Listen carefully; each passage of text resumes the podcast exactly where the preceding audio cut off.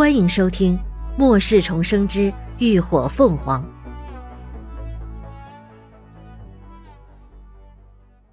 第三集。妈妈忌日。林鸾看了一眼水塘边上刻画的标记，塘水依旧荡漾在先前刻画的画痕上，不见增多或减少。看来可以试试用泉水去灌溉外头的土地。他心想着。拿过一旁的水杯，舀了一杯泉水送入口中。清冽甘甜的泉水划过喉咙，不仅解渴，还有一定的解乏功效。因噩梦产生的疲惫感也因此全然消失。林鸾拿着剩下的泉水走出溶洞，径直走向荒漠的中央。很快，在他眼前就出现了一个硕大而焦黑的树桩。以他一米七五的身高，摊开手来，至少要五个他才能勉强围拢。树桩也被烧得面目全非，看不出原来的品种。然而，在参差不齐的树杈中，却冒着一株两寸来长的翠绿色嫩枝，仅有的三片嫩叶在微风中轻轻摇摆，给这片死地带来了一丝生机。看着那脆弱的小嫩枝，林鸾眉心微蹙。空间里的时间流速与外界并不相同，他特意拿了计算器测算过，时间差不多几乎达到了十比一。也就是说，在空间待足十个小时，外界才过一个小时而已。这对时间紧迫的他来说，可谓是一个大惊喜。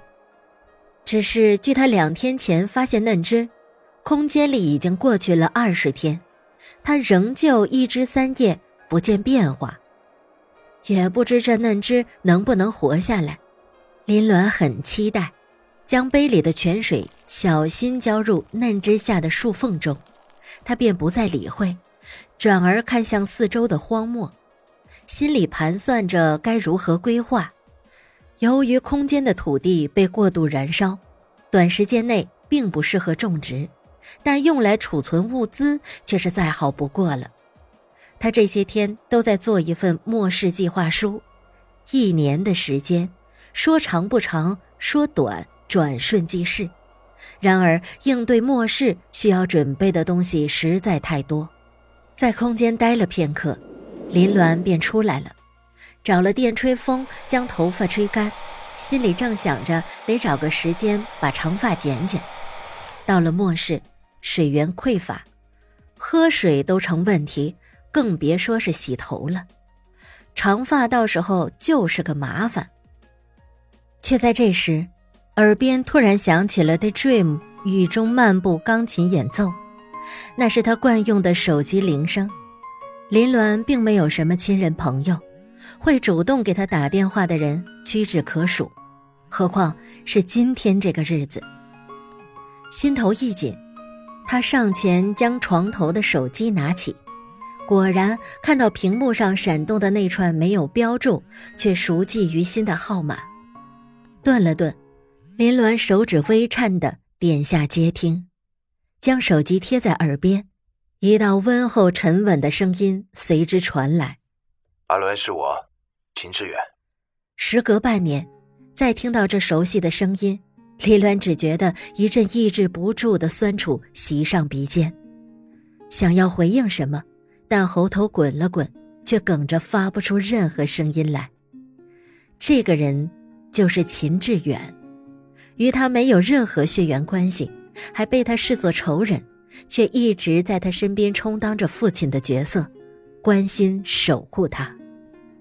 末世降临后，更是他一次次救他于水火，甚至最后为了保全他，心甘情愿去送死。电话那头似乎早已习惯他的默不作声，不等他说话，又自顾自地说道：“你妈妈的案子今天二审，十点开庭，你准备一下，我过来接你。”眼泪一瞬间划过。尽管时隔多年，心依旧像被无数淬了毒的针细细的、狠狠的刺入，那细细密密的抽痛，几乎让林鸾喘不过气来。因为今天不仅仅是案子二审的日子，还是他妈妈去世一周年的忌日。他妈妈许渊是一所艺校的舞蹈老师，一年前因为领舞名额与学生肖慧发生了争执，结果当天下班时被肖慧校外的男朋友江启昂开车撞死。江启昂是这市出了名的二世祖，军三代。家里有权有势，车祸第二天就有人提着箱子找上门，开出三百万要与林鸾私了。林鸾自然没有答应，而是以故意杀人罪起诉了江启昂。